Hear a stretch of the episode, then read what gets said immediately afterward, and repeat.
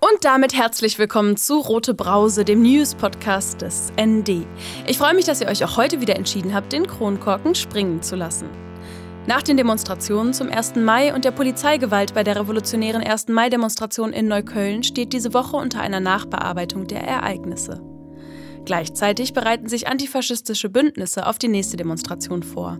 Denn der 8. Mai, der Tag der Befreiung, steht vor der Tür. Außerdem fand in Berlin diese Woche zum Europäischen Protesttag zur Gleichstellung von Menschen mit Behinderungen das erste Behindertenparlament statt. Und im Mittelteil dieser roten Brausefolge breche ich auf zu einem Spaziergang über die Diaspora-Allee. Zunächst aber zu den News der Woche. Mein Name ist Marie Hecht, es ist Freitagnachmittag und das sind die Meldungen. 1. Mai. Nach der revolutionären 1. Mai-Demonstration in Neukölln am vergangenen Wochenende werden in Berlin die Ereignisse diskutiert. Dabei liegen die Einschätzungen zwischen einem Vorwurf einer Partyveranstaltung und einer erfolgreichen Zusammenkunft verschiedenster Initiativen unter dem Banner des Klassenkampfes. Hätte die Polizei die Demonstration mit ihrem unnötigen Einschreiten nicht eskalieren lassen, wären die Menschen vermutlich einfach weiter semi-motiviert durch die Straßen gelatscht und hätten sich gefreut, endlich ihre Freundinnen wiederzusehen, während irgendwo in der Ferne ein paar Redebeiträge laufen und im Frontblock Intifada bis zum Sieg gerufen wird. Das alles hat mit Klassenkampf in etwa so viel zu tun wie das diesjährige Fusion Festival mit Ferienkommunismus. Wenn eine politische Veranstaltung zum Selbstzweck verkommt, sollte man sich irgendwann überlegen, etwas fundamental anders zu machen oder es sein zu lassen. Kommentierte Hauptstadtregion Co-Ressortleiterin Marie Frank diesen Montag. Das traf nicht nur in der ND-Redaktion auf teils empörte Gegenstimmen. Auch die VeranstalterInnen der Demonstration betonen ihren Erfolg. Es sei gelungen, die Menschen in den angrenzenden proletarischen Kiezen anzusprechen, um mit ihnen auf die Straße zu gehen, kommentierte die Sprecherin des Bündnisses Aisha Jamal nach der Demonstration. Der revolutionären 1. Mai-Demonstration wird währenddessen vorgeworfen, israelfeindliche Parolen in ihrem Frontblock nicht unterbunden zu haben. So schrieb das Jüdische Forum für Demokratie und Antisemitismus in einem Statement nach der Demo, Mehrere TeilnehmerInnen trugen Plakate und Transparente mit antisemitischen Botschaften. Aus der Demonstration heraus wurden wiederholt antisemitische Sprechchöre gerufen. Auf Nachfrage zu Antisemitismusvorwürfen im Interview für die Rote Brause letzte Woche positionierte sich Sprecherin Aisha Jamal vom Bündnis Revolutionärer 1. Mai im Vorhinein der Demo so. Diese Vorwürfe wird es immer geben. Wir lassen uns dadurch nicht spalten. Ich glaube, wir setzen uns damit viel intern auseinander und das ist auch gut so. Es ist schade, dass uns dieses Thema immer wieder so von außen an uns herangetragen wird, so von, ihr müsst euch positionieren und dies, das. Für uns ist klar, wir arbeiten mit linken jüdischen Communities zusammen und mit linken palästinensischen Communities. Und wir lernen von denen, die lernen von uns und wir versuchen eine gemeinsame Haltung zu entwickeln. Besonders im deutschen Kontext ist es einfach sehr schwierig und zu denken, dass die jüdische Community eins wäre, die sich immer eins sind und so weiter, ist für mich in sich selbst anti antisemitisch. Was die unverhältnismäßige Polizeigewalt auf der Demonstration angeht, scheint es im linken Spektrum allerdings Einigkeit zu geben. Das Vorgehen der Polizei wurde diese Woche auch im Innenausschuss des Abgeordnetenhauses thematisiert. Die Polizei habe unter einem Deckmantel des Infektionsschutzes zur Eskalation der Lage beigetragen, sagte der innenpolitische Sprecher der Linkspartei Niklas Schrader. Dabei habe sie die Demonstrierenden enger zusammengetrieben, was dem Infektionsschutz nicht dienlich gewesen wäre. Ein Bericht der kritischen Demo-Beobachtung Berlin und der kritischen JuristInnen FU beschäftigt sich ausführlich mit dem Vorgehen der Polizei. Den Link zum Bericht findet ihr in den Shownotes dieser Roten Brause-Folge. Insgesamt demonstrierten zum 1. Mai über 30.000 Menschen für die Rechte der ArbeiterInnen, Enteignung und soziale Umverteilung auf den Straßen Berlins. Behindertenparlament. Diesen Mittwoch fand in Berlin das erste Behindertenparlament statt, aufgrund der Pandemielage online im Livestream. Das Behindertenparlament fordert mehr Beteiligungsrechte für Menschen mit Behinderungen in der Hauptstadt. Anlässlich des Europäischen Protesttages zur Gleichstellung von Menschen mit Behinderungen diese Woche übergab das Behindertenparlament Anträge mit konkreten Forderungen zur Gleichberechtigung behinderter Menschen an Vertreterinnen der Landespolitik. Dabei geht es unter anderem um Inklusionstaxen, barrierefreien Wohnraum, gute Schulen für alle, inklusive Wege in die Arbeitswelt sowie die Stärkung von Beschäftigten in Werkstätten. Weiterhin kritisierte Gerlinde Bentschuk, Vorsitzende der Landesvereinigung Selbsthilfe Berlin, dass Menschen mit Behinderungen in politische Entscheidungsprozesse nicht eingebunden seien. In vielen Bundesländern berate der Landesbeirat für Menschen mit Behinderungen die Regierung direkt und es gebe eine Anhörpflicht, die in Berlin fehle. In Berlin leben rund eine Million Menschen mit Behinderungen. Im Berliner Behindertenparlament organisieren sich Menschen mit Behinderungen und chronischen Krankheiten, um ihre Forderungen in die Landespolitik einzubringen. Potze. Diesen Mittwoch hat Jugendstadtrat Oliver Schwork eine Verpflichtungserklärung zur Mietkostenübernahme für die Zollgarage unterzeichnet und dem Senator für Stadtentwicklung und Wohnen Sebastian Scheel-Linke übergeben. Das Objekt wurde den Jugendlichen als neuer Standort angeboten. Der Räumungstermin für das selbstverwaltete Jugendzentrum Potze ist für den 19. Mai anberaumt. Nächste Woche erfahrt ihr im Mittelteil der Roten Brause alles rund um die Entwicklung des Jugendzentrums Potze und die angesetzte Räumung sowie einen möglichen Umzug in ein Alternativprojekt. Ihr hört die Rote Brause und das waren die Wochenmeldungen aus linker Perspektive. Berlin ist ein Raum von verschiedenen Lebensrealitäten. Einige davon sind sichtbarer als andere. Ein Online-Kurs macht nun Berlin als einen Ort der Diaspora sichtbar. Ein gleichsam poetisches und politisches Projekt.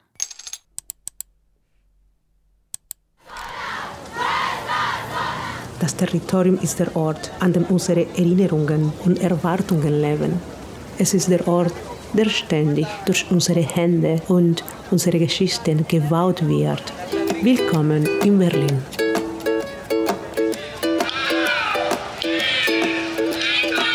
Ich spaziere eine Straße entlang, die in Berlin liegt, und doch stehen meine Füße still.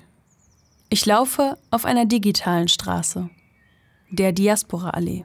Als Menschen in der Diaspora haben wir Visionen und Träume und oftmals das, was wir mit unseren Augen oder anderen Sinnen wahrnehmen, also unsere Augen zum Beispiel sind Zeugen von Polizeigewalt, von Umweltzerstörung, von Korruption, Krieg und eine Pandemie. Und trotzdem, wenn wir manchmal unsere Augen zumachen, mit unserer Vorstellungskraft kommt eine Vision und wir arbeiten daran, sie zu gestalten. Mm, wir träumen laut und manchmal drucken wir das aus als Musik oder Gedichte, aber manchmal auch als Forderung von Institutionen. Sagt Jessica Valdez. Sie ist Projektkoordinatorin des Berliner Kollektivs Verbindung, was sich für eine nachhaltige, solidarische und global gerechte Welt einsetzt und fairen Kaffee aus Guatemala verkauft.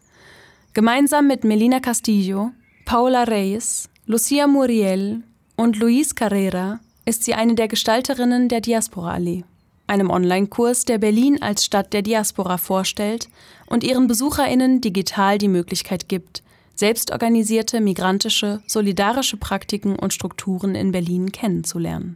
Wir sind Teil dieser Gesellschaft und, und zwar seit schon lange und deswegen ging es ja im Projekt von der Sichtbarmachung von die Arbeit und Erfahrungen von selbstorganisierten Initiativen in Berlin.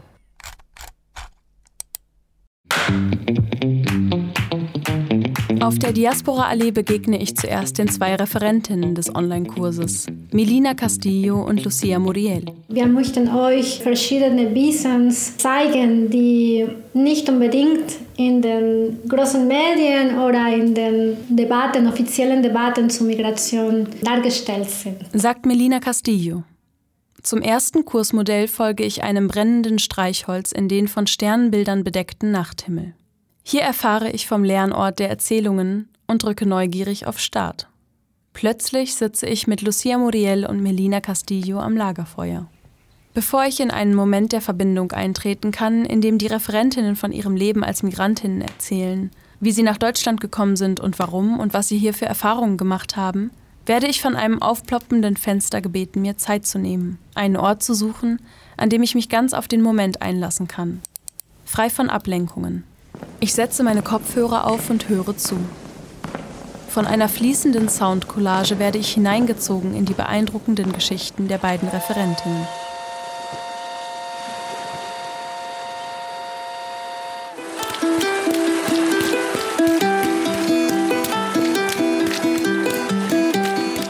Leider ist es so, dass viele Menschen in der Diaspora kommen nach Deutschland und wir haben so wenig gehört von anderen Migrantinnen, die hier mal schon so gelebt haben und die auch vieles beigetragen haben, mal schon so, damit unser Leben in Deutschland besser ist.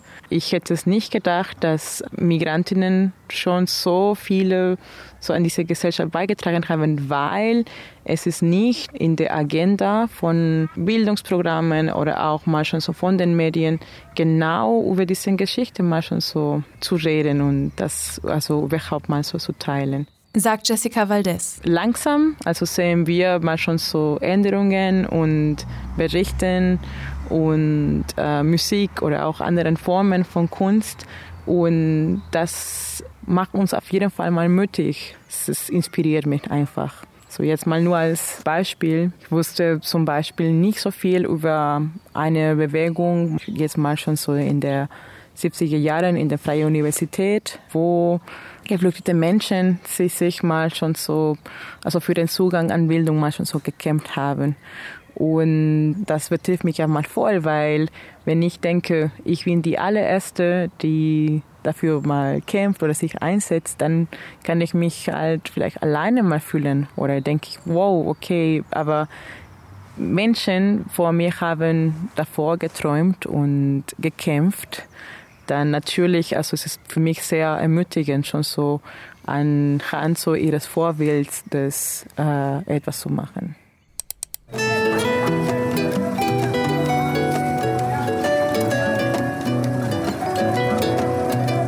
Während ich jetzt mit der Maus über einen Fingerabdruck fahre, dessen Linien alle einzeln gezeichnet sind, denke ich darüber nach, dass ich lange das Wort Diaspora gar nicht kannte. Wenn ich es gegoogelt habe, habe ich die theoretischen Definitionen nicht verstanden. Nun habe ich die Stimmen von Lucia Muriel und Melina Castillo im Kopf. Ihre biografischen Erzählungen formen in meinem Kopf ganz langsam eine Idee davon, was ein Leben in der Diaspora heißt. Nun folge ich den Linien des Fingerabdrucks, der mich zu zwei Routen in Berlin führt. Dem Rundgang der Selbstständigen und der Route der aus Lateinamerika migrierten Künste. Ich lese, als Migrantin mit Herkunftsbezügen aus nicht-europäischen Ländern in Deutschland zu leben, heißt jeden Tag mit einer Reihe von Vorurteilen zu leben. Meistens wird erwartet, Migrantinnen müssten sich integrieren, was Migrantinnen wirklich gerecht wird, ist, dass ihr Mut in der Überwindung von Barrieren anerkannt wird. In unserem Gespräch hat mich Jessica Valdez gefragt, ob ich mich mit migrantischer Geschichte in Deutschland beschäftige. Und ich musste stocken. Auf Anhieb fiel mir in diesem Moment vor allem nur die Trennung von Lebenswirklichkeiten in Deutschland ein. Auch räumlich. Schon allein die Stadt ist halt unterteilt in verschiedene, wie in verschiedene Gebiete, wo Menschen leben und es gibt zum Beispiel ein Teil der Stadt, wo viele türkischstämmige Menschen leben. Und das ist halt total so klar, auch im Aufwachsen. Und das ist so der Teil. Und dann gibt es irgendwie einen anderen Teil der Stadt, wo nur äh, biodeutsche Menschen leben. Und es gibt bestimmte Begegnungspunkte und aber auch manche, manche eben nicht. Und auch am Ende das nicht, nicht so viel Wissen darüber auch. Also ich glaube, das ist natürlich mal schon so geplant so wie ich das verstehe heute, ne, dass migrantische Geschichte nicht deutsche Geschichte ist. Und ich finde das schon so total albern und total falsch, dass es so gedacht wird. Antwortet Jessica Valdez mir. Dass man so ein paralleles Leben macht, dass man schon so parallele Gruppen schafft und dass man in einer parallele Gesellschaft wohnt. Das ist eine für mich mal schon so eine von den am größten Mythen ne, in, so in meiner Erfahrung als Migrantin in Deutschland. Mir hat zum Beispiel das niemals das Wort Ausländer oder Ausländerin, ich habe das nie gemocht. Und ich habe trotzdem aus diesem Wort was gelernt. Wenn du eine Person mal schon so als Außenseiter beträgst, diese Person, die aus der Außenzeit mal schon so ist, wird viel auf jeden Fall mal lernen. Mhm. Weil wir werden auf jeden Fall schon so vieles beobachten, die erstmal schon so für viele deutsche Menschen so nicht so klar ist, für viele Menschen, die hier aufgewachsen sind. Und zwar, wie die Institutionen nicht perfekt sind, wie die Prozeduren, die man schon so bestanden muss, nicht perfekt sind, wie ungerecht einfach mal viele Sachen sind. Und im Nachhinein, wenn ich mal schon so darüber denke, schon so eine weitere Fähigkeit, dass man hat am Ende des Tages. Die Diaspora Allee schafft Sichtbarkeit für genau diese Geschichten und richtet sich dabei an Menschen in der Diaspora, die im deutschsprachigen Raum wohnen und oder aufgewachsen sind und an ihre Unterstützerinnen. Das dritte Kursmodul sind die Vitamine für die Seele essentielle Stoffe in einem Schraubglas, eine Plauderecke. Ein Ort des Austausches über relevante Themen der Migration. In der Diaspora-Allee es gibt vieles Poetisches, aber es gibt auch vieles Politisches und prophetisches, also viel in der Zukunft manchmal so weiter zu denken. So Jessica Valdez von Verbindung. An die Personen, die die Diaspora alle mal besuchen, ich kann denen nur vorstellen, so nimm einfach mal euren Kopfhörer, mach euren Augen zu und taucht einfach mal schon so in die Geschichte mal ein. Bleibt neugierig auf jeden Fall und wenn es mal möglich ist, so versucht euch mal weiter schon so auf euren eigenen Antworten zu kommen mit den Fragen, die wir mal schon so in den Kurs gestellt haben. So, das glaube ich wird euch mal so jede Menge Spaß mal machen und das sind meine besten Wünsche auf.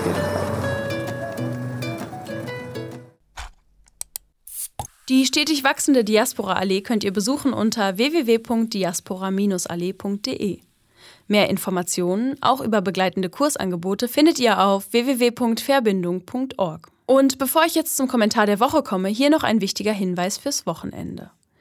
Anlässlich des 8. Mai, dem Tag der Befreiung Deutschlands vom Nationalsozialismus, finden in Berlin verschiedene Veranstaltungen und Demonstrationen statt. Vor 76 Jahren kapitulierte die deutsche Wehrmacht und der Krieg war beendet. Die Abwesenheit von Krieg heißt aber nicht, dass ein friedliches Zusammenleben aller hier lebenden Menschen ohne weiteres möglich war und ist.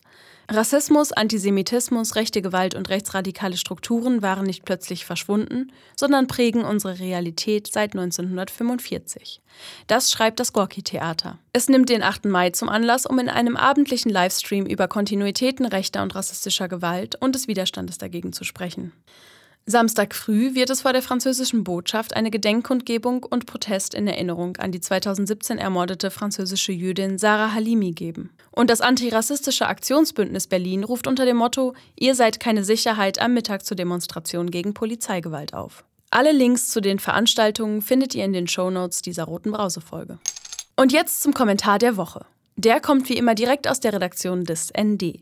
Diese Woche kommentiert Hauptstadtregion-Redakteur Nikola Schuster das Bauen neuer Gebäude als eines der unbeachtetsten Klimasünden. Nicht die Zukunft verbauen.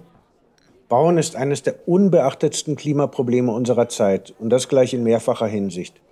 Die ungeheure Energie, die in Herstellung und Transport der meistverwendeten Baustoffe, Zement und Stahl, sowie die tatsächliche Errichtung der Gebäude geht, ist für rund 11 Prozent der deutschen CO2-Emissionen verantwortlich. Besinnungsloser Neubau in klassischer Weise bringt uns also der Klimahölle entscheidend näher. Der Abriss von in der Struktur eigentlich intakten Gebäuden ist wegen der Vernichtung der für sie aufgewendeten sogenannten grauen Energie eine noch viel größere Sünde. Dazu kommen die Probleme, die eine immer weitere Versiegelung des Bodens für Stadtklima und Artenvielfalt bedeuten. Doch nach wie vor wird die Aufstockung von Bestandsgebäuden mit Hinweis auf viel zu hohe Kosten von der Stadtentwicklungsverwaltung und den landeseigenen Wohnungsbaugesellschaften nur in sehr zögerlichem Umfang umgesetzt. Meist nur als schmückende Pilotprojekte, auf die keine Umsetzung in der Masse folgt. Wie bei vielen Umweltproblemen ist es vor allem die mangelnde Kostenwahrheit, die die langfristigen Schäden für Menschen und Natur ausblendet, was zu nur scheinbar günstigeren Lösungen führt. Auch der Bau monotoner, unwirtlicher neuer Häuser, wie sie die auch von kommunalen Unternehmen beauftragte Investorenarchitektur überall in der Stadt entstehen lässt, verursacht soziale Kosten. Wer sich wegen schierer Hässlichkeit nicht mit seiner Gegend, seinem Wohnhaus identifizieren kann, ist einfach unzufriedener. Mit vielen Folgen für das Zusammenleben und das Wohlbefinden. Christine Edmeier, die Präsidentin der Berliner Architektenkammer, wirkt schon lange wie eine Ruferin in der Wüste. Wenn eine Architektin teilweise gegen die wirtschaftlichen Interessen ihrer Zunft argumentiert, sollte sie nicht viel mehr Gehör bekommen? Das waren die sprudelig-spritzigen Brausen-News dieser Woche. Aus Berlin, aus linker Perspektive. Rote Brause, der News-Podcast des ND von und mit Marie Hecht, jeden Freitagnachmittag. Aktuelle Meldungen findet ihr wie immer täglich im Blatt oder auf dasnd.de. Alle Folgen vom Rote Brause Podcast findet ihr überall dort, wo es Podcasts gibt und unter dasnd.de slash rote Brause. Und nicht vergessen, abonnieren, informieren, weitersagen. Folgt der Roten Brause auf Spotify oder abonniert sie im Apple Podcast. Ich mache jetzt Feierabend. Prost!